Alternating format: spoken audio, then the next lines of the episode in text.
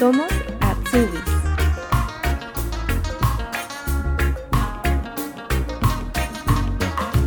Tatiana Vargas es de Bogotá, Colombia. Luego de finalizar sus estudios como diseñadora industrial y trabajar un tiempo ejerciendo su profesión, decidió venir a Alemania como au pair, realizar un voluntariado y aprender un oficio. Esta semana viajamos a Latinoamérica. Nos vamos a la capital colombiana. Hola Tatiana, buenas tardes por acá. ¿Cómo estás? Hola, bien, ¿y tú? Bien, te digo buenas tardes por acá porque tú estás en Colombia ahora, ¿cierto? Sí. tú estás en mañana, ¿cierto? sí, son las 10 y 42. Oh, ¿Qué tal el clima por allá? Hoy está haciendo sol, pero últimamente ha estado lloviendo. Ah, bueno, por acá también. Bueno, eso también es un mm. clásico. Yo vivo acá en el norte. ¿Tú en qué lugar estás de Colombia? En Bogotá. Ajá. Bueno, he escuchado también que llueve bastante allá. Sí, ahorita estamos como en época de lluvia, entonces ya es normal que esté lloviendo casi todos los días. Pero hace un poquito de calor, ¿no? Sí, sí, está haciendo calor. O sea, ahorita hace calor, pero yo sé que en la tarde va a llover. Qué bueno, por lo menos un poquito de, de, sol que tiene. Acá estamos ya, de a poquito va subiendo la temperatura. Tatiana, buenas tardes por acá de nuevo. Gracias por aceptar la invitación de participar en este proyecto. Gracias a ti por contactarme. De hecho, me demoré un poquito, pero pues yo te conté que tenía que viajar a Colombia y Vamos a entrar en eso. Tatiana, tú hace poco y hace algunas semanas terminaste tu Ausbildung. ¿Podrías contarnos en qué área la hiciste?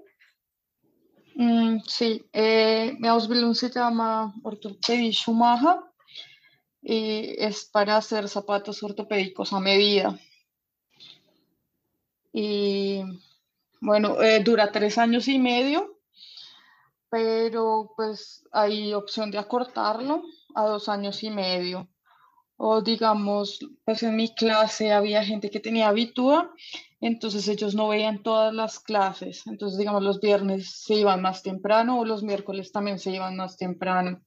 Vamos a comenzar entonces por el principio de esta historia y remontarnos, bueno, cuando estabas en Colombia y decides tomar la decisión de partir a Alemania, ¿a qué te dedicabas en ese tiempo allá? Mm, yo había estudiado diseño industrial, pero pues no encontraba trabajo. Entonces trabajaba en la empresa de mi hermano, pero pues eso no tenía nada que ver con diseño. Entonces, pues, bueno, sí la pasaba bien, no me regañaban, iba a trabajar, o sea, no tenía un horario, pero pues no sé, a mí eso no me gustaba. Entonces, como que yo empecé a mirar qué opciones podía hacer y como que no depender de mis papás, ni de mi hermano, ni de nadie, o sea, como hacer las cosas por mí misma. Y vi que uno podía irse de au pair. Entonces empecé a hacer los papeles, empecé a aprender alemán, pues lo básico. Y, y ya pasé el examen, encontré familia y, y me fui para Múnich. ¿Por qué decides hacer tu año de ópera acá en Alemania? Porque sabemos que existen muchas opciones y hoy día muchos países también desde Latinoamérica a los cuales uno puede optar. Eh, bueno, yo a mí desde pequeñita me metieron a clases de francés y no sé, a mí nunca me gustó, o sea, fue algo que hice más por obligación. Eh, el inglés tampoco, no sé. Eh, en el colegio teníamos todos los días clases de inglés, pero no sé, a mí no me gustaba. Entonces dije como, pues vamos a probar algo nuevo y estaba entre las opciones eh, Holanda y Alemania. Pero para Holanda se demoraba más conseguir una familia. Entonces, pues dije como, bueno, intentemos con Alemania. Y ya, pero, pero pues mi plan era solo el año de UPER y regresarme a Colombia. bueno, Cuéntanos ahora, pasemos a hablar un poco de qué pasó ahí, entonces, que decides quedarte, cómo fue tu experiencia de OPER y también cómo te enteras de alguna manera que existe este sistema de Ausbildung aquí. Mm, bueno, eh, yo llegué con una familia que tenían un hijo y una hija. La niña era una niña adoptada, la habían adoptado aquí en Colombia, pero yo no me entendí con ellos. La niña no quiero hablar mal, pero era como un poquito mal criada. Y no sé, no había química, entonces como a las dos semanas la mamá me dijo como, no, mira, yo creo que esto no va a funcionar. Y yo como, sí, yo también siento lo mismo. Y me puse a buscar familia y ahí me cambié con una familia también en Múnich, a las afueras. Ellos tenían tres niños y yo solo tenía que cuidar al bebé. Entonces, pues yo la pasé súper bien porque yo solo trabajaba a mediodía, en la tarde iba a mis clases de alemán y los fines de semana los tenía libres. Y pues ahí hice como mi grupo de amigas y podía viajar, o sea, como que era independiente. A mí casi nunca me necesitaban los fines de semana. Y, y eso, o sea, yo terminaba el mediodía de trabajar y si yo quería, pues iba a las clases de alemán sino pues hacía otra cosa. Los viernes no tenía clases de alemán, entonces era lo máximo. Solo iba cuatro días. Y así fue que me empezó a gustar, como que me ganaba mi plata, podía viajar, tenía como mis amigas que eran mi familia y ya. O sea, en tu caso, de alguna forma, o sea, sí fue positivo el cambio también de tomar la decisión de buscar otra familia y tuviste una experiencia al final del año buena. Y cuando empiezas a mirar las opciones para quedarte, eh, ¿Haces un voluntariado o te vas de una a la opción de Ausbildung? No, eh, yo quería entrar a la universidad, pero pues no sé, yo todavía no tenía como buen nivel de alemán y entonces lo que hacen mis papás es como darme plata para quedarme con visa de estudiante del idioma y me quedé seis meses aprendiendo alemán en un curso intensivo y, pero yo también vi como yo en seis meses no me voy a sacar el C1 ni el B2 que me van a pedir para entrar a la universidad. Entonces, eh, mi solución fue irme a Austria otros seis meses de au Pero yo sabía que eran seis meses y miraba cómo regresarme a Alemania. Además que eh, también conocí a mi novio, mi novio es alemán. Entonces, no sé, y a mi Austria no me gustó. O sea, hay gente que se queda, a mí no. Yo me quería regresar a Alemania. Entonces, como seguía sin tener el B2 de alemán, porque la familia que yo fui en Austria, ellos eh, hablaban español en la casa. Entonces, no aprendí nada de alemán. Entonces, eh, empecé a buscar servicio social, porque yo seguía con la meta de entrar algún día a la universidad. Entonces, busqué servicio social pero esta vez quería irme a otro lado. Entonces eh, busqué por Stuttgart. Y ya, y bueno, en Ulm hice las entrevistas, en ambos me aceptaron, pero en el de Ulm a lo último me dijeron que no, porque yo no tenía dónde vivir. En cambio, en el de Stuttgart era con vivienda.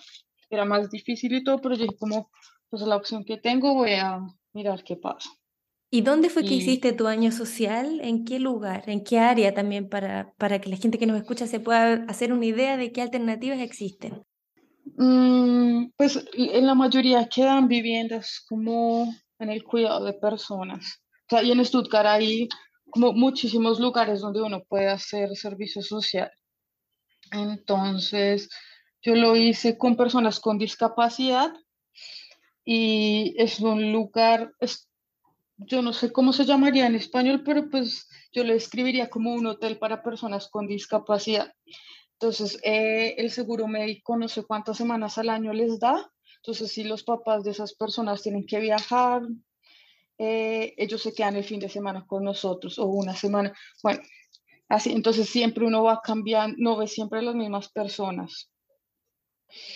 Y, ya pues a mí al principio me dio durísimo porque yo nunca había trabajado con discapacitados, además que mi alemán todavía no estaba tan bien y pues era algo nuevo, entonces me tocaba aprenderme como las palabras y mirar cómo funcionaban los aparatos y, y digamos, eh, eh, había muchos musulmanes, entonces uno tiene que mirar que la comida, no sé, que no se mezcle con algo, con cerdo o la comida especial, no sé, eso al principio me costó muchísimo, pero pues ya.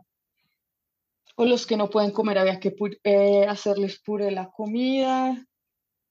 O sea, yo en Múnich cuidé el bebé, pero es diferente cambiarle el pañal a un bebé que a una persona adulta. Y ya, como que a mí me dio durísimo, pero pues ya. con el tiempo le cogí el tiro a eso y ya, ya lo podía hacer. Y así yo no hablara bien alemán, a mí como que mis jefes confiaban en mí. ¿Estuviste cuánto tiempo en ese lugar para discapacitados? Ah, un año y después ellos me dieron la opción de empezar una Ausbildung con ellos, el de Heilsirunpfleger. Eh, y yo acepté porque pues ellos me daban casa, yo ya conocía más o menos a las personas que iban a quedarse allá y pues me la llevaba bien con mis jefes. Pero, o sea, lo empecé y duré solo seis meses porque era demasiado pesado. O sea, estudiar en Alemania, aparte trabajar con personas eh, con discapacidad, era muy, muy pesado. Además que en, en, ese tipo de trabajos uno tiene que trabajar los fines de semana. Entonces, no sé, yo los fines de semana que tenía libres tenía que hacer los trabajos de la escuela o ponerme a estudiar. Y en ese Ausbildung eh, éramos solo dos extranjeros, mi compañerito que trabajaba en el piso de arriba y yo que trabajaba en el primer piso, pero él, él es de Ucrania, y no sé, él, él cogió el, el idioma súper fácil, en cambio a mí sí me costaba muchísimo todo. Y no sé, no sé, no, no me gustó, la escuela me quedaba lejísimos, no quedaba en Stuttgart, sino en otra ciudad que se llama Rottweil, entonces nos tocaba en tren, dos horas y media, cuando uno pasaba el tren, nos tocaba quedarnos más tiempo. O sea, oh, qué pesado. sí, eh, y llegaba, o sea, salíamos súper temprano y llegábamos bien tarde en la noche. Entonces yo, pues yo hablé con mis jefes, como les tenía confianza, les dije como, a mí ese trabajo me gusta porque ayuda a personas, pero pues yo no, no sé, no, no, no es un trabajo para mí, yo como lo podría hacer de vez en cuando, pero para toda la vida no. Qué buen punto ese que dice yo.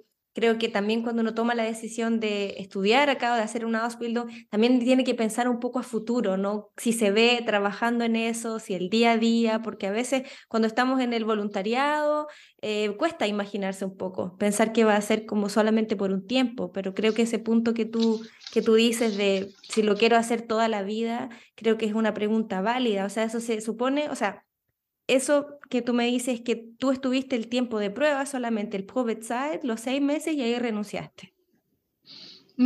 Además, eh, como el cansancio, o sea, porque son personas adultas y cargarlas y bañarlas y a veces, pues yo entiendo eso, como que habían personas que iban por primera vez, entonces se ponían agresivas o los niños extrañaban a la familia, entonces eso es como muy pesado. A, mí, yo me iba triste al trabajo, o sea, yo no decía como acá ya sacaron mis horas de trabajo, sino que yo me llevaba eso a la casa, yo como, ay, pobrecito, como habrá dormido, y, mm, y no, o sea, yo, yo me di cuenta que no, que eso no era para mí, que yo lo podía hacer como, yo podía, quería trabajar allá como a Osilfe, pero, pero no de tiempo completo. Entonces ahí empecé a buscar y también, eh, no sé, también pensé en regresarme a Colombia. Y, y ya, de hecho creo que tenía un pie más en Colombia que en Alemania. Y mi novio me empezó a ayudar a buscar porque yo quería hacer, yo dije, ¿cómo no? Pues yo estudié diseño industrial en Colombia, yo no voy a perder los cinco años que yo estuve en la universidad. Entonces empecé a buscar algo relacionado con diseño. Y quería hacer diseño gráfico, de hecho me aceptaron en una Ausbildung, pero la Slenda de no me dejó hacer ese Ausbildung, porque tenía que hacer algo como en lo que yo ya había empezado, como en el cuidado de las personas. Mira, es interesante que dices eso, que aquí yo también aprovecho de hacer un punto que creo que a las mujeres en general cuando se acercan a la Ausländerbehörde o a la Agentur für Arbeit a pedir em, ayuda o a pedir, eh, sí, como se dice, pegatón, les, en general siempre a las mujeres nos mandan al área de cuidados o cuidado de niños, ¿no? O sea, en el área de la salud o cuidado de niños. Y porque es donde, bueno, falta mucha más gente y bueno, se asocia también siempre, ¿no? Que las mujeres, eso es como nuestro, nuestro trabajo. Entonces aquí también es importante hacer un llamado a las mujeres que nos escuchan de que hay otras posibilidades también, ¿no? Aunque les digan que ahí es donde más hay trabajo, en muchas áreas de Alemania están buscando y no solamente en eso. O sea, creo que es importante también ver lo que a una realmente le gustaría hacer. Sí, digamos, eh, en ese momento yo estuve súper frustrada porque yo era como, yo tengo la plata, porque era una escuela privada, yo era como, a mí, pues no tengo la plata, mis papás me van a ayudar a pagarme la escuela, yo puedo trabajar, o sea, ya me aceptaron y ellos como, no, acá usted en este momento las opciones que tiene es como, sí, para cuidar niños, en el, área de la salud, bla, bla. Entonces yo como, ah, me voy a Colombia o vuelvo a pedir la visa de Colombia, pero pues yo no quiero hacer lo que no me gusta solo por quedarme acá. Entonces eh, fuimos a un lugar donde como que me asesoraron, me dijeron como, mira, estos son los Ausbildung que usted puede hacer. Y yo empecé a mirar como que eso me podría interesar. Entonces con mi novio encontramos este de ortopedia Schumacher y el otro no me acuerdo bien cómo se llama, eh, ortopedia técnica, mecánica, algo así, que son muy parecidos. De hecho, eh, hay empresas que tienen esos dos Ausbildung. Entonces yo hice una, eh, mi novio llamó a preguntar a un lugar cerca de Stuttgart que sí podía hacer una práctica en el de ortopedia Schumacher y dijeron que sí, entonces bueno, yo fui, me presenté, llevé mi hoja de vida, me mostraron el taller y quedamos en que yo iba a hacer una práctica cinco días. Y también en el de ortopedia técnica eh, conseguimos uno que hacían silla de ruedas y como mm, prótesis para niños. Y también quedé ir, eh, era súper grande, de hecho me quedaba más cerca de la casa, pero yo dije que quería hacer primero el de los zapatos. Entonces fui, hice la práctica en el de los zapatos y, me gustó y, estaba esa misma semana, iba un alemán y entre los dos me eligieron a mí. Tatiana, te iba a preguntar si fue difícil para ti después de haber estudiado diseño industrial en Colombia, tener, pensar, ¿no? De proyectarte en esa área y bueno, venir a Alemania y tomar la decisión de estudiar nuevamente. ¿Fue difícil para ti? Sí, Además que yo siempre quería hacer algo en diseño. Yo dije, como, bueno, voy a hacer un máster en diseño. Pero no sé, como que la vida a uno le va mostrando el camino y al final nunca hice ningún máster en diseño. Eh, pero, pues no sé, lo, lo de los zapatos no es algo que me súper apasione, pero pues no está mal. Y yo sé que uno puede ir como encontrando su camino. Exacto, y además que tiene vinculación con el diseño, me imagino, y es para allá donde vamos a ir ahora, a ver que nos cuentes un, un poco más. Cuando fuiste a hacer la práctica, ¿qué cosa tuviste que hacer? Que fue que tú dijiste, ah, sí, igual me veo aquí, igual me gusta, se ve interesante. Bueno, eh, la empresa era súper pequeñita, o sea, ellos solo estaban dedicados a hacer zapatos. Entonces, eh, en la práctica hice una pantufla, sí, y, ellos me hicieron un par de plantillas. Y el que, eh, el que me enseñó a hacer eso, o sea, el maestra, eh, él era, él es italiano, o sea, él nació en Italia, pero creció en Alemania. Entonces, como que él dijo, como no, yo allá la puedo ayudar con el idioma, o sea, no es el mismo idioma, pero pues nos podemos entender. Y mi jefe también dijo como yo no creo que haya problema en la escuela porque muchas cosas vienen del latín y tú por saber español vas a, te va a quedar fácil. O sea, tienes que ponerle atención a esas las otras materias, pero lo que tiene que ver con latín no creo que tener ningún problema. Y bueno, entonces eh, eh, ellos se eh, iban a decidir entre el alemán o, o yo. Y pues yo llamé a la otra empresa y dije que no, que yo no quería hacer la práctica, que qué pena, pero que no. Y, y ya ahí mi jefe me escribió un email como que cuando pudiera firmar el contrato. ¡Wow! sí, de una. Sí, fue súper rápido.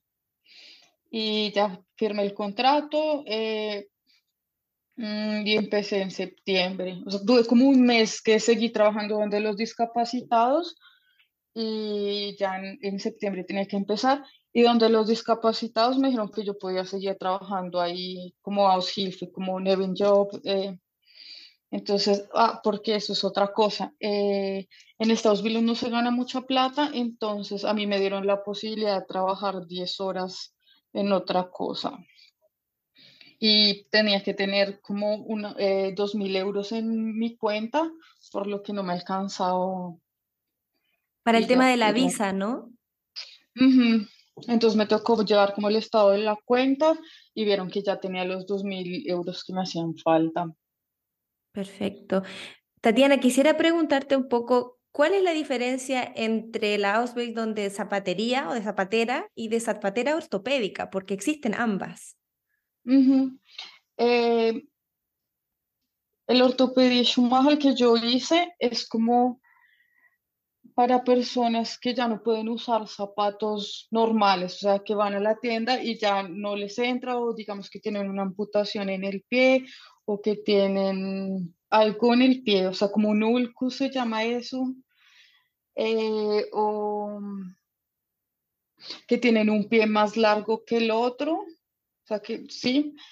Eh, sí, cuando ya la persona no puede usar unos zapatos que puede comprar en una tienda, ahí nosotros entramos y les hacemos sus propios zapatos.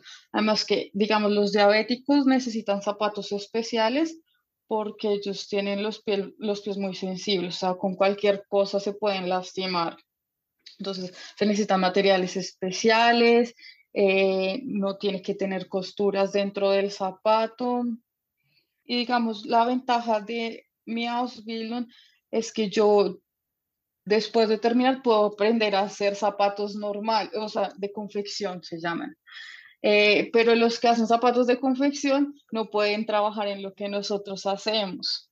Ah, qué buen dato ese. Y por ejemplo, si tú quisieras aprender de hacer los zapatos de confección, ¿tendrías que hacer una formación continua, sea un Weiterbildung o tienes que hacer otra Ausbildung? Creo se puede hacer un Weiterbildung o, o conseguir el trabajo, o sea, uno va aprendiendo, pero no es necesario hacer un Weiterbildung, porque yo he estado mirando y pues hay otras cosas como más relacionadas con el diseño, o sea, buscan también en, en Loba, que son unos zapatos como para hacer deporte, creo que la, sí, la marca es alemana. Ellos buscan gente que, que tenga ese Ausbildung y ellos hacen zapatos de confección. O sea que oportunidades de crecimiento y de desarrollo hay. Eso yo creo que es bueno también decirlo. Te quería preguntar por el tema del idioma. ¿Qué nivel tenías tú cuando empezaste la Ausbildung? Pues eh, de cursos tenía hasta el B2, ya iba a empezar el C1, pero hablando, la verdad es que no, o sea, solo era como los cursos y ya. Eh, pero igual yo entendía lo que me decían y, y ya, pues en las clases no, no me iba mal. Y de hecho éramos varios extranjeros y pues entre todos nos ayudábamos. Habían dos de Afganistán eh, y había uno que hablaba mejor que todos nosotros, pero porque él hizo el Real Schule acá pero de resto teníamos más o menos el mismo nivel. O había unos que tenían, que no hablaban más inglés que alemán, pero igual así los recibieron. O sea que con un B1 se podría aplicar teóricamente. Depende de la empresa, o sea, nosotros teníamos un compañero que él solo hablaba inglés, él, él es de Estados Unidos y él sabía como lo básico de alemán y, y así hizo el Ausbildung, de hecho él acortó y, y no hubo ningún problema.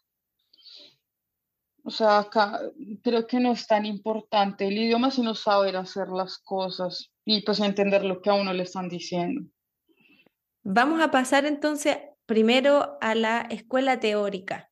Un poco si nos puedes nombrar cuáles eran las asignaturas que tuviste para hacernos una idea de lo que tuviste que aprender. Mm, ok, antes de eso, mi escuela era por bloques, porque, y es en Stuttgart. Y hay otra en Colonia, y en esa sí es como tres días, dos días a la semana, pero en, Stuttgart es bloques. Entonces nosotros íbamos tres veces, tres semanas, a veces cinco semanas, bueno, dependía cómo estaba organizado eso. Y eh, veíamos inglés, eh, Wirtschaftskunde, Gemeinschaftskunde, clases de alemán, y eh, íbamos al taller y como lo que tenía que ver con medicina, que esas eran las que más teníamos. O sea, al taller solo íbamos dos veces a la semana, el lunes y el martes, y nos, o sea, no sé, nos ponían a hacer zapatos o proyectos. Y, pero lo que más teníamos era como las clases de medicina, entonces ahí aprendíamos sobre las enfermedades, sobre anatomía, sobre materiales, sobre zapatos, mm, eh, y como, como cosas eh, de las leyes alemanas, como cuántos zapatos ortopédicos uno puede recibir al año, cuántas plantillas al año, cuánto paga la persona y cuánto paga el seguro médico. Y ya, pues a mí me parecía interesante. Y las únicas la única materia que a mí se me dificultaba un montón era Wirtschaftskunde, pero hacía la Hilfe y, y, me aprendía las cosas de memoria y así pasaba los exámenes. Uno tiene que encontrar su forma y los exámenes que te hacían eran pruebas escritas, orales, ¿cómo fueron durante todo el estudio? Eh, eran escritos, eh, pero bueno, no sé si fue un problema o una ventaja. A nosotros nos cogió la pandemia. Entonces nosotros no fuimos mucho tiempo a la escuela, o sea, teníamos eh, clases por Teams. Entonces nos hicieron como en mucho tiempo exámenes y ya cuando pudimos volver a la escuela, entonces fue como eh, un repaso de todo lo que habíamos visto en las clases virtuales y, y ya entonces uh, nos tocó más fácil. ¿Y las asignaturas cambiaron o se mantuvieron las mismas por los tres años? Mm, no, fueron casi siempre los mismos. Mm, sí. ¿Sentiste que en la parte de medicina sí tuviste una ventaja, como te dijeron en la empresa, porque se aprenden muchos términos en latín? Sí, yo solo me tenía que aprender las cosas en alemán. Y me acuerdo que una vez, eh, yo te había comentado, yo tenía un compañero chileno en mi clase, eh, nos, teníamos un examen sobre los músculos de los pies y, y, Francisco y yo no los aprendimos un día antes, tuvimos, nos sacamos buena nota, o todos los músculos bien y como tres compañeros alemanes también. Entonces la profesora, eh, nuestra profesora siempre estaba como sorprendida porque, no sé, por lo menos en mi escuela, los eh, estudiantes extranjeros tienen mala fama, como de ser vagos, de, de, no ser dedicados, pero pues a Francisco y a mí siempre nos iba bien en la clase de ella. Bueno. Bueno, también lo hemos hablado aquí que a veces tenemos que luchar contra esos prejuicios, ¿no? Esas ideas que están instaladas, lo que acabas de decir tú, ¿no? De que no hacen, quizás fue una persona y ahí se hacen una idea de que los meten todos en el mismo, en el mismo saco, decimos en Chile, ¿no? De que somos todos iguales los extranjeros. Y, y pero de alguna manera me parece bien que tu empresa, a pesar de todo eso, también recibieron harta gente que no eran de Alemania. No, no, en mi empresa solo era yo la, la, la extranjera, pero pues ah, lo que pasa es que mi jefe también, la esposa de mi jefe era danesa, entonces pues ella sabe cómo, cómo es ser extranjero, entonces ella siempre me estuvo apoyando y me dejaban salir temprano de la empresa los miércoles para ir al Nahilfe y para ir a clases de alemán, o sea, todo lo que me pudiera sumar, ellos, ellos me inscribían.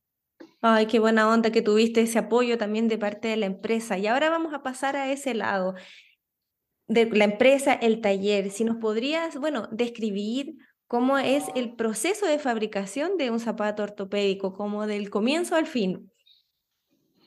Ok, em, bueno, nosotros, es que yo no sé cómo se llama eso en español, pero tenemos como el lasting, como la forma del pie.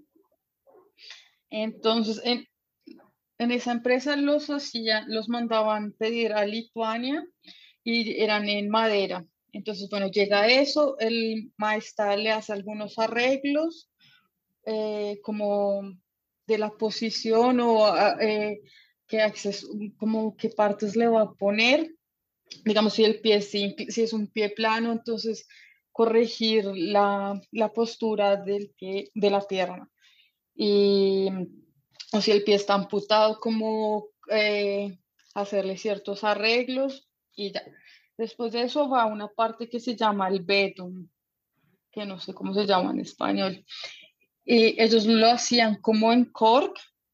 Em, ¿En cómo se dice? lo que tiene la corcho, sí. Mm, y, y, bueno, ahí uno también le mira como la posición, eh, si digamos las, eh, un pie es más largo que el otro, entonces uno tiene que ponerle más en, al pie derecho y menos material al pie izquierdo. Y bueno, eso todo siempre lo está controlando el maestro. Y después es que también en este trabajo cada zapatería tiene como sus propias técnicas, por lo que es un trabajo muy antiguo. Entonces como que cada empresa usa sus propios materiales eh, eh, va armando el zapato de diferentes maneras. Entonces, ahí después del betún, mm, uno ya puede empezar a, ah, no mentira, se hacen la cinta capen, que es la parte de atrás del zapato, lo que le da como la forma y la estabilidad al zapato. Como eso que hace que el zapato esté rígido, que no pierda, no pierda la forma, eso se llama cinta capen. Y para nosotros los que hacemos zapatos ortopédicos hay diferentes eh, O sea, la, la, normal es como un zapato, como unos tenis, pero nosotros tenemos unos que van hasta arriba de la rodilla, dependiendo si la persona no puede mover bien el pie. Eh, o no sé, hay varios tipos de Hinta Y después de eso, entonces uno ya empieza a hacer el cuando ya el Hinta está seco, uno ya empieza a hacer el zapato. Entonces, eh, en la mayoría de empresas ya uno lo pide en otra empresa y llega el, cuero y uno arma el zapato. Entonces, bueno, normal como todo zapatero con la puntilla, el, eh, el martillo y ahí. Y después hay que hacerle como la capa de adelante, que es la que permite que eh, la parte de adelante no se deforme y también que los dedos de los pies estén protegidos. Mm, hay una parte que se llama Gelenstück o Gelenfeda, que es una partecita que va abajo del zapato, que también como que para que no se deforme de abajo. Mm, y después viene algo que se llama Ausballoon, pero eso no, todo, no en todas las empresas lo hacen, que es como un, un corcho que hace que ya todo se una y que no se vea ninguna imperfección para ya ponerle la suela. bueno, sí. Eh, ahí se pone otro material y al final sí se pone la suela. Eh, y después se limpia, o sea, se perfecciona, se le pone el betún. Bueno, así es como contándote lo fácil porque eso dura más. yo, para el examen final, uno tiene dos días para hacer los zapatos pero obviamente a mí al principio yo duraba una semana, dos semanas y no terminaba porque aprender a manejar las máquinas es difícil. Bueno, a mí me costó trabajo aprender a, a lijar. Eso te iba a preguntar, ¿qué máquinas son las que tienes que utilizar? Bueno, aparte del, de la puntilla, dijiste, y del martillo. Sí, o sea, esa es la parte fácil. Eso era lo que a mí más me gustaba hacer. Pero hay lijadora y entonces yo al principio le tenía miedo como hacer algo mal y lijarme las manos. O sea, no, no es que uno vaya a perder la mano o algo así, un de, pero uno sí tiene que trabajar con cuidado para no rasparse. Y eso a mí me costó mucho porque me daba miedo, yo siempre pensaba en que me iba a cortar o cuando había que Sí, no sé, eso era lo que... Y tiene otros accesorios que también si uno no lo sabe manejar, como que se le, le rueda el zapato, ¿no? Pero pues, no, de verdad, yo nunca vi un accidente. Bueno, porque yo cambié de empresa después del segundo año. Ah, qué bueno que lo mencionas. ¿Puedes contarnos cómo fue ese proceso? También la parte burocrática, igual que la gente a veces dice, ¿me puedo cambiar de empresa? Eh, pues no, o sea, yo estaba feliz en mi empresa porque mis jefes eran súper lindos conmigo, pero yo con el italiano no me entendí y él era el que me enseñaba a hacer todo. Porque, o sea, él, él era muy perfeccionista, o sea, y como los zapatos italianos tienen buena fama, él de verdad hacía zapatos ortopédicos, pero eran muy bonitos. Y, y, sabía mucho, pero y en parte era como un poquito arrogante. Entonces yo con él no me entendí y un día pues yo ya estaba cansada como de sentirme mal en la empresa. Entonces yo hablé con mi jefe, la danesa, y le dije como, mira, lo siento, pero yo prefiero irme a Colombia eh, porque yo con él no me entiendo. Y yo sé que él es un buen trabajador, pero pues nosotros somos diferentes y no, no, ya lo hemos intentado y no nos entendemos. Y pues si yo no encuentro otra empresa, pues me toca irme a Colombia y, y pedir otra visa o mirar cómo hago. Y yo, yo le dije, como yo estoy tan cansada que yo prefiero dejar todo lo que yo tengo acá, o mi novio, mi vida acá, por, porque no, vamos a y ella como que, bueno, al principio quedó como en shock, pero después me dijo como si yo entiendo, y yo me he dado cuenta cómo es la situación, y, y, pues a mí no me parece justo que por una persona tú tengas que dejar tu vida acá. Y, y yo sé que tú eres una buena persona, que te esfuerzas en la escuela, que, que haces las cosas bien. Y pues yo, nosotros tenemos unos amigos que que, también hacen lo mismo, pero ellos tienen una empresa muchísimo más grande. Tú busca por tu lado, pero pues nosotros te podemos pasar el contacto de, de estas personas. Y, y, ya yo ya había buscado por mi lado, de hecho ya en una empresa me habían dicho que sí me podía cambiar, pero pues fui a la empresa de los amigos de, de mis jefes y, y, me gustó más, era una empresa súper grande, con mucha gente joven y, ya, pues eh, lo que uno tiene que hacer en eso es, bueno, eh, encontrar una empresa eh, y firmar una cosa que se llama Ausgebungsvertrag, algo así, que las dos partes saben que una persona, que el AUSU iba a renunciar. Como un acuerdo de alguna forma. Sí, ese acuerdo y ya solo es como la firma, la fecha y ya y desde ese día uno ya queda libre, o sea, no, no, yo no tuve que quedarme el mes de que pues que estaba escrito en el contrato, sino yo ese mismo día quedé libre. Y ya, bueno, en la otra empresa también hice como una semana de práctica y pues ellos, ah, lo que yo te decía, como que toda empresa tiene como su forma de hacer zapatos. Entonces ellos tenían como otras técnicas, usaban otros materiales y, y, no sé, yo como que me la llevé bien con mis compañeras, o sea, como que los jefes no estaban muy convencidos por lo que yo era extranjera y estaba cambiando y que yo, las, el trabajo me quedaba una hora y media. Entonces, y yo no tengo carro, no tengo tampoco licencia de conducción, o sea, a mí me tocaba en tren. Entonces ellos estaban como, bueno, pues sí, le va a tocar eh, como un paseo todos los días, pero pues yo dije, como por un año y medio yo yo lo hago. Y ya, y en esta nueva empresa, no sé, mis compañeritas siempre me apoyaron, siempre fueron súper bonitas conmigo. Y otras compañeras como de, otras, como las vendedoras y las que hacían otro tipo de trabajo también eran súper buena gente conmigo. Había una que siempre me llevaba hasta una estación del tren que me quedaba más cerca y, ya, y aprendí cosas nuevas, que eso fue como lo que a mí más me gustó y que me ayudó mucho como a la última parte de la Ausbildung, porque eso no lo hacían en la otra empresa, entonces en esta sí tenía eso y, y ya. ¿Podrías contarnos cómo era tu día? Bueno, tenías que trasladarte una hora y media para llegar, pero cuando llegabas, ¿qué es lo que tenías que hacer? ¿Cuáles eran las tareas que te designaban?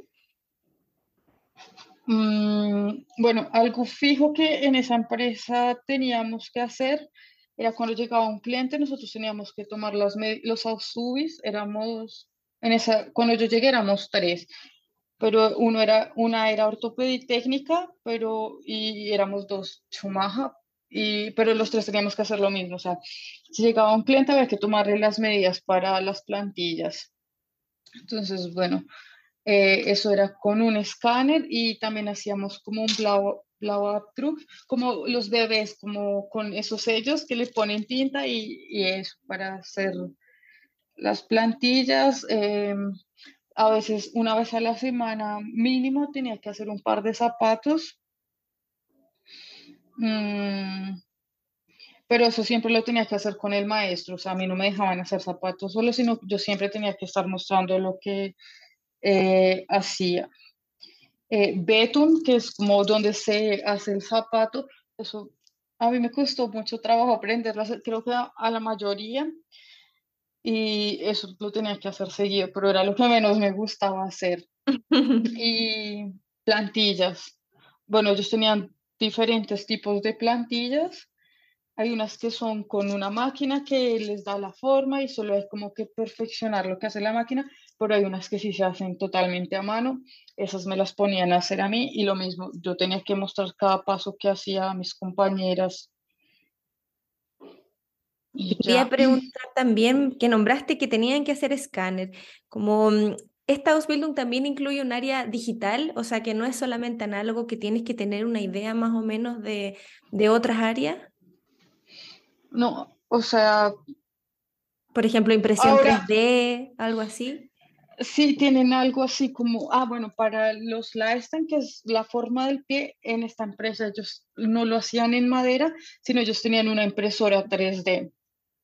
Por eso todo lo se aprendía. Yo nunca trabajé con eso, eso ya lo hacían como los que eran maestros y las plantillas también lo hacían las que ya eran, que, o sea, las que ya habían terminado el Ausbildung, ellas sí les enseñaban cómo se hacían las cosas de computador.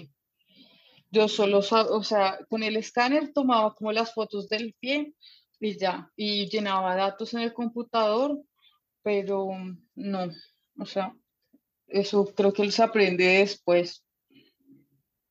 Quería también saber con qué tipo de materiales tuviste que trabajar. ¿Es solo con cuero o utilizan otros también? No, hay, otros materiales. Em, pero pues la verdad yo no tenía mucho que ver con eso. Eso, digamos, lo hacían eh, o ellos los pedían o como este taller ya era más grande, a veces ellos cosían. Pero la mayoría del tiempo sí lo hacían con cuero. Y y ya pues eh, ciertos materiales para los diabéticos o sí, materiales como más suaves. Eh, y ya, o sea, como que a, mí me entregaban un papel y ya estaba escrito todo lo que yo tenía que hacer, los materiales que tenía que usar. Y si algo no me quedaba claro, pues o no estaba, no lo habían llenado, yo tenía que ir a preguntar. ¿Te sentías muy cansada al final del día por el trabajo físico también e intelectual que tienes que poner al momento de hacer el zapato o es como llevadero? No, a, mí me gustaba, o sea, de todo lo que nos me ponían a hacer, a mí me gustaba era hacer zapatos. Entonces, no sé, habían cosas que yo sentí, pues no eran castigos, pero yo sí era como, ay, no sé, yo no quiero hacerlo. Y mis compañeras sabían, porque yo no, o sea, no sé, uno no puede disimular, ellos como que lo disimulan mejor, pero yo era como, ay, no, yo no quiero hacer eso. Eh, pero con los zapatos sí, siempre estaba feliz. ¿Pudiste de alguna forma incorporar tus conocimientos de diseñadora industrial en estos procesos de fabricación de zapatos?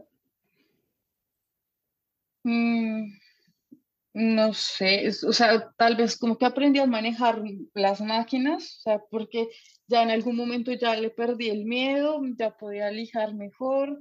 Em, y no sé, digamos, mis zapatos finales, yo pude decir cómo los quería hacer. Entonces yo mandé traer como unas telas que hacen los indígenas acá en Colombia yo dije, como yo quiero que sean así, así, y una de mis compañeras me, me lo ayudó a coser, porque yo, o sea, es un plus si uno sabe coser, por lo menos en esta última empresa, pero no, yo, yo no sé coser, entonces ella me ayudó a hacer todo el, el diseño del zapato, pero yo era como, no, acá lo quiero rosadito, acá no sé qué, eh, lo quiero con esos materiales y, y, y, así me los dejaron hacer.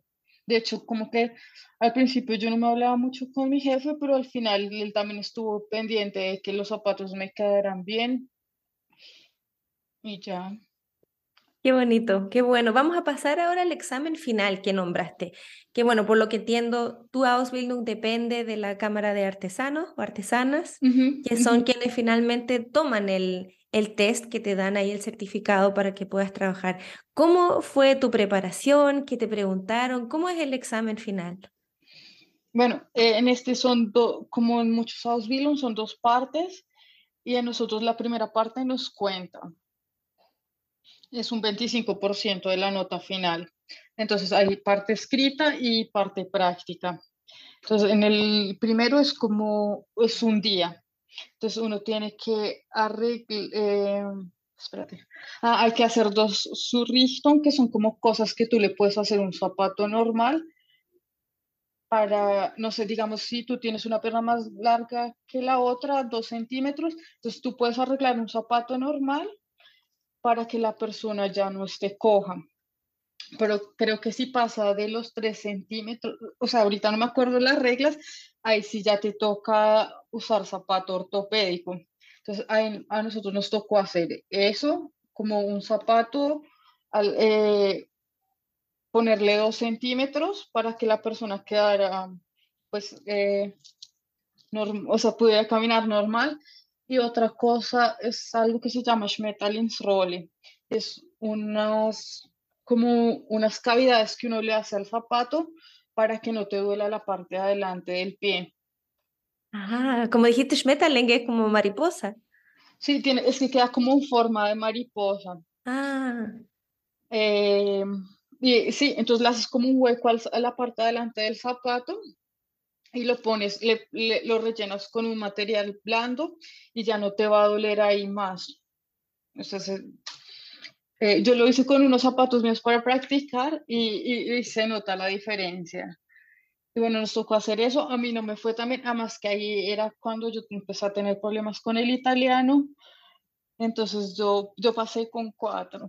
Pero bueno, entonces yo sabía que ya para la parte final me tenía que poner las pilas y, y ya, entonces, en, el, en la parte 2, eh, como mi Ausbildung dura tres años y medio, entonces en el tercer año uno hace la parte escrita y a los seis meses hace los zapatos y hay que hacer una plantilla, solo una. y bueno, a mí me fue súper bien en, el, en la parte escrita porque yo estaba como, yo tengo que sacarme buena nota porque ya me saqué cuatro yo tengo que hacer algo bueno. y yo iba al Najilfe todos los miércoles. Entonces, ahí yo me aprendí las cosas de memoria. Y, Muy juiciosa. Sí, sí, o sea, eh, nosotros trabajábamos en esta nueva empresa, uno de 8 a 6, de lunes a viernes, y un día podíamos salir temprano.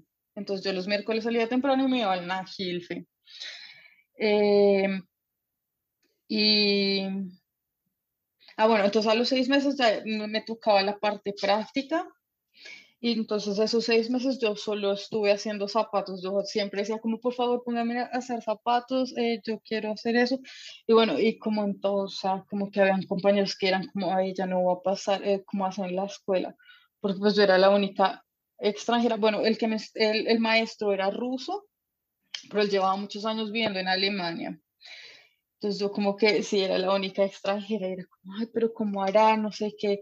O sea, como que había gente que con sus prejuicios, pero pues a mí me daba igual. Y, y ya entonces llegó el día del examen, eran dos días. Mentiras, eran tres partes.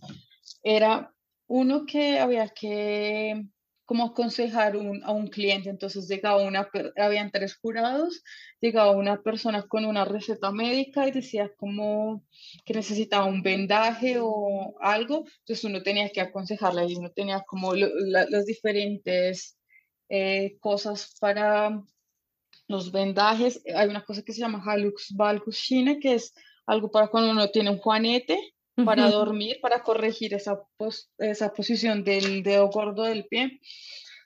¿O qué más había? Bueno, eran tres opciones que uno le podía salir en esa receta. Y uno tenía 15 minutos para decirle a la persona, este es el que usted necesita, tomar, o, bueno, tomar las medidas, decirle qué necesita, cómo cuidar eh, las cosas, bla, bla.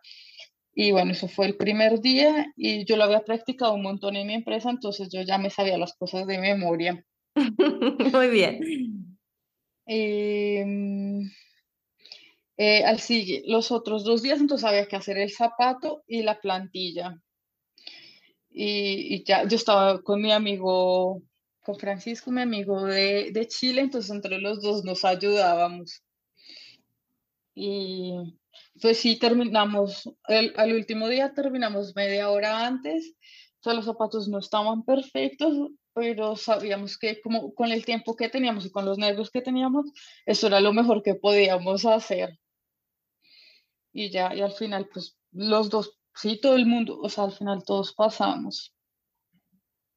Qué bueno. O sea, bueno, al final por lo que dices hay que prepararse, pero también la práctica ayuda mucho, al parecer por lo que dices, para poder pasar el examen. Sí, y además como o sea, los profesores no eran tan exigentes, o sea, si yo hubiera entregado unos zapatos así en el trabajo, tal vez me hubieran puesto como tienes que perfeccionar acá, Tatiana, o haz esto mejor, pero pues ahí ya era como terminar los zapatos lo mejor posible. Claro, y si te dan tiempo como esos programas casi de, de, la tele, ¿no? Como de cocina, que te dan el tiempo y tienes que terminarlo en el tiempo que tienes. Entonces tienes que dar lo mejor. Obviamente que yo creo que en, esos, en ese estrés tampoco se puede esperar perfección. Porque, digamos, o sea, yo iba tranquila porque yo los tres años y medio estuve practicando. Y porque, o sea, yo no me comparaba con los otros, o sea, había gente que eh, los papás tienen, o sea, son familias de zapateros, entonces el bisabuelo, el abuelo, todos han hecho zapatos, yo como, yo nunca voy a poder ser como ellos, o sea, yo aprendí esto en tres años y medio y voy a hacer lo mejor que pueda. ¿Qué fue lo que más te gustó del proceso? De, de todos lados, Bill. Sí.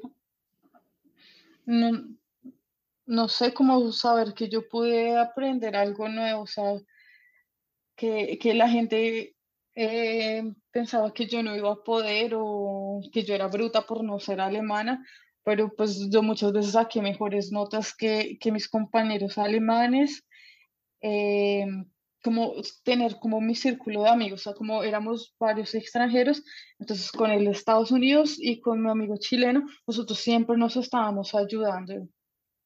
Eh, y, las o sea, sí, hice como un grupo de, de, amigas alemanas ahí, ellas también todo el tiempo me estaban ayudando.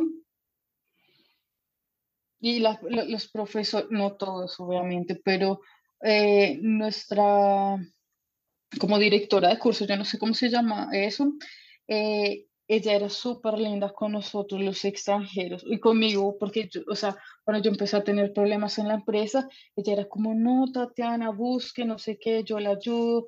Eh, o sea, ahora lo puedo contar normal, pero antes lloraba en la escuela y era como, no, a mí me va a tocar regresarme a mi país, o porque no, no, no voy a poder con esto. Ella siempre estuvo para mí y, y con mis otros compañeritos también era como, como una mamá, era súper linda con nosotros. Qué bueno que tuviste esas redes de apoyo que son tan importantes para nosotros cuando estamos fuera de casa. Y ahora mirando en perspectiva que, bueno, tú estás ahora en Colombia y quizás también te ayuda al mirar hacia acá desde que saliste también de Colombia. ¿Tú sentiste que cambiaste cuando miras a la Tatiana, cuando trabajaba en la empresa de su hermano, a la Tatiana de hoy día? Sí, o sea, y mi mamá también y mi hermano me dicen eso, como como la verdad nosotros pues dejamos que usted se fuera, pero pensamos que ya en dos semanas volvía porque usted tenía todo acá. Solo sabe, o sea, yo no sabía lavar ropa, yo, a mí todo me lo hacían. me da pena reconocerlo, pero pues así era yo acá. Cambio, ya tuve que aprender a lavar ropa, a, a mirar cómo me las arreglaba, porque, o sea, a perder la pena, porque creo que uno al principio está muy frustrado con el idioma, pero en algún momento uno como que dice, ay, bueno, ya, eh, voy a decirlo como me salga y, o sea, mí ahora me da risa cuando se me ríen porque digo algo mal, yo como, ay, sí, ya, perdón. o sea, igual ellos no están en el lugar de uno, uno todos los días está aprendiendo algo nuevo y, y ya, ellos no. Sí, creo que el, humor también ayuda mucho, ¿no? Al principio a mí también me costaba mucho reírme porque me frustraba, ¿no? Todo el tiempo, pero ya con el tiempo también, lo que dices tú me pasa igual, si me equivoco o pregunto, ah, ¿cómo me río? Y ya, con eso también suelto un poco esa, esa tensión que creo que es saludable también reírse de, de uno mismo y de esos errores, que al final uno aprende de esos mismos errores. Y digamos, eh, en el trabajo cuando ven que estoy hablando en español, ya saben que estoy haciendo algo mal, ya, como hizo algo mal, dejémosla tranquila porque está mal genio. ya te conocen. Sí. Tatiana, ¿algún consejo que puedas compartir con respecto a tu aprendizaje de alemán? Algo que te haya servido o que te sigue sirviendo. No sé, como, o sea, no rendirse tampoco ser conformista, pero como que uno llega a una parte en que uno ya está más relajado, que uno ya no siente tanto la frustración y que tampoco uno está obligado, o sea, como que uno no siente la obligación de ya tengo que hablarlo perfecto, sino que eso se va dando poco a poco y que uno le tiene que dar como ese espacio, sí, como no sé cómo decirlo, pero creo que todos lo han sentido, como que ya en un momento eso va fluyendo. Cuando yo trabajaba con los discapacitados, o sea, ellos, la mayoría no podían hablar, entonces como que yo sentí que yo no avancé mucho, pero ya cuando empecé este Ausbildung, a mí sí me tocaba hablar con los clientes y, y, y, mi jefe fue como, los, los son los que miden las plantillas, no sé qué, y yo como, obviamente llegué con mucho miedo, pero pues ya ahora me sale súper espontáneo. Me preguntan qué de dónde soy por el acento y yo sí, sí, soy colombiana. Y ya, pero sí, o sea, eso va, uno va perdiendo la pena y uno se va acostumbrando, además que es como algo súper repetitivo lo que yo tengo que decir, como quítase los zapatos, no sé qué, entonces ya me sale más natural. Qué bueno. ¿Y tienes algún proyecto ahora que, bueno, ya terminaste tu Ausbildung? ¿Qué posibilidades, qué posibilidades hay de encontrar trabajo? ¿Quieres seguir a la misma empresa o te proyectas haciendo otras cosas? Mm, bueno, ahorita voy a estar un tiempo en Colombia por motivos personales. Eh, no sé, tengo mi vuelo para mayo, pero tal vez me voy a quedar hasta junio. Eh, pero yo dejé las puertas abiertas en la empresa donde trabajaba, entonces eh, mi jefe, uno de mis jefes me dijo como, cuando tú ya sepas cuándo puedes volver a Alemania, eh, me escribes y acordamos para lo del contrato. Además que también, eh, como ellos saben que, no sé, yo creo que nosotros, la mayoría de latinos, somos buenos trabajadores y nos esforzamos por aprender y, como por dejar en alto el nombre de nuestros países. Entonces, a mí, de verdad, a mí mis jefes me quieren, o sea, entonces yo dije como, mira, estas son las reglas que yo quiero, yo no quiero trabajar cinco días a la semana porque para mí no todo en la vida es trabajar y ganar plata, sino yo también necesito tiempo para mí. Entonces, como quiero trabajar solo cuatro días y mi jefe, sí, no hay problema eh, y ya, pero el problema es que me queda muy lejos de mi casa.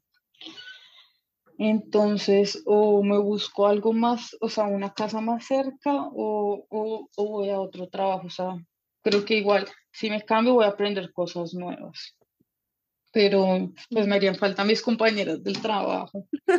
Sí, hay algo que no te pregunté, que era el tema del sueldo, que tú dijiste que pagaban muy poquito. ¿Cambia el sueldo cuando eres Atsubi a cuando ya entras a trabajar? Sí, ya, ya ganas como el doble, pero igual sigue siendo poquito.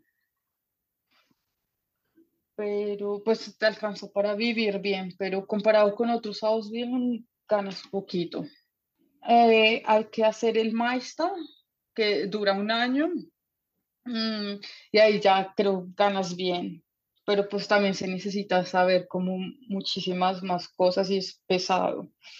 Entonces yo por ahora no tengo pensado hacerlo, o sea, yo quiero ganar experiencia y tal vez, o sea, como irme por otros lados, como más en, en, diseño de zapatos o zapatos que no sean ortopédicos, porque, o sea, yo plantillas las puedo medir y todo eso, pero ya eh, con pies como con amputaciones o con, con heridas, ya, o sea, lo puedo medir y todo, pero no, no es algo que a mí me guste. O sea, creo que me gusta más trabajar con pies normales, o relativamente normales, porque nadie tiene los pies normales.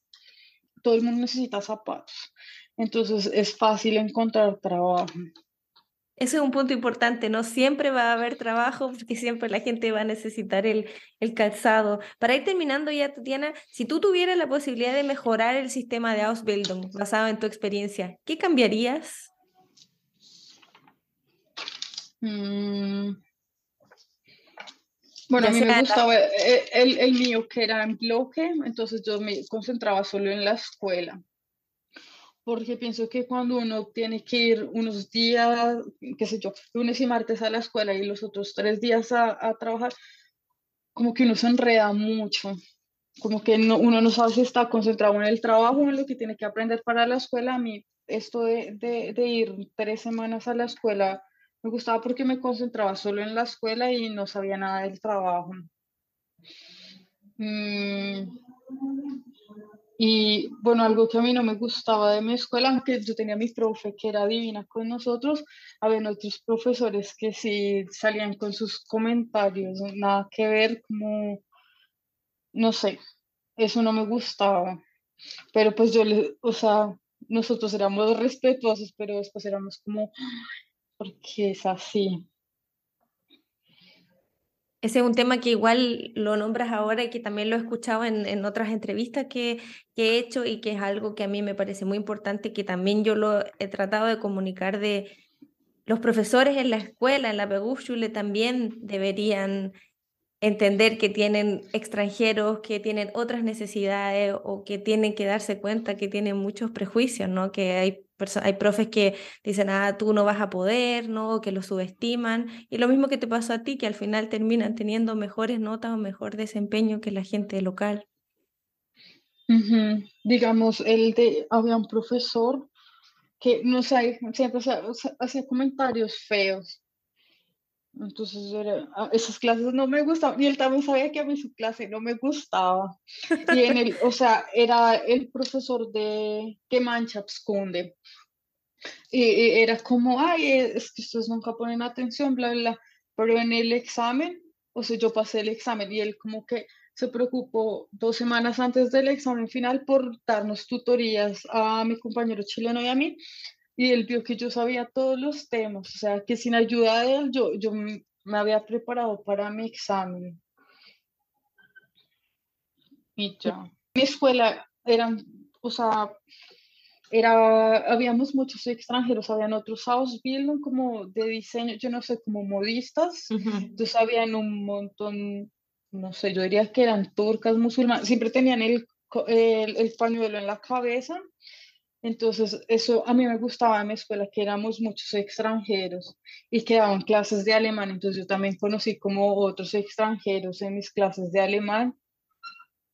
Y entre todos, pues no, no, hacíamos los mismos Ausbildung, pero igual nos ayudábamos con temas de, de, alemán, como, ay, compraste libro para el examen, eh,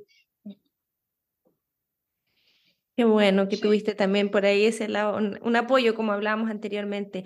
Ya para ir terminando, Tatiana, si hay alguna persona que quiere poner en se, quiere poner en contacto contigo para hacer temas consultas, quizás sobre la Ausbildung, ¿te pueden contactar a través de Instagram, por ejemplo? Sí, o por Facebook. Em, sí, lo que quieras compartir acá. Eh, ya te digo. Entonces, bueno, mi Instagram es Tatiana Raya Piso Vargas R. y en Facebook estoy Tatiana Vargas Rey. Perfecto. Como siempre voy a dejar ahí en las notas o la descripción del episodio tus links y te voy a etiquetar también en la, en la publicación. Quisiera de nuevo darte las gracias por tu tiempo, por querer compartir esta experiencia y también detalles tan interesantes de un, de un oficio que es tan antiguo. Ah, y una cosita, sí, de verdad, hay Mm, que yo te decía que no ponían tanto problema por el idioma porque muchas personas de otros países vienen a, Alemania a aprender eso. O sea, hay mucha gente de Japón que viene solo a aprender esto y ellos no pueden, o sea, se les dificulta más el idioma que a nosotros y de verdad hay muchos japoneses que vienen solo a aprender eso acá. Ese es un excelente dato también porque gente se asusta con el nivel de alemán, ¿no? que cada vez se están poniendo más exigente y también saber de que hay otros Ausbildung en donde no necesitas tener un B2 o un C1 para poder estudiar. No, en el mío, o sea, el idioma como que no, no era tan importante. Gracias de nuevo por todos esos consejos, por todos esos datos y te deseo, bueno, para ti, una buen, buen mediodía ya por allá y cualquier cosa estamos ahí en contacto. Sí, vale. Gracias a ti por contactarme y perdón la demora, pero han pasado muchas cosas y ya por fin tengo un poquito de tiempo. Resultó. Un abrazo, que estés bien, chao. Vale, cuídate, chao. Si esta es la primera vez que escuchas Somos Atsubis, te cuento que en este podcast de entrevistas en español, estudiantes de Latinoamérica y de España que cursan sus formaciones profesionales en Alemania comparten sus experiencias migratorias, detalles de su Ausbildung, datos y consejos. Para escucharnos, encuéntranos en Spotify, Google Podcast, Apple Podcast, Evox, Stitcher o en nuestro sitio web somosasubis.de, donde encontrarás más información. Si quieres estar al día con nuestras publicaciones, Síguenos en la cuenta Somos Azubis de Instagram y Facebook. La producción de este podcast es realizada por Renata Mesa Poblete y Michael Schmidt-Vogt. Gracias por escuchar.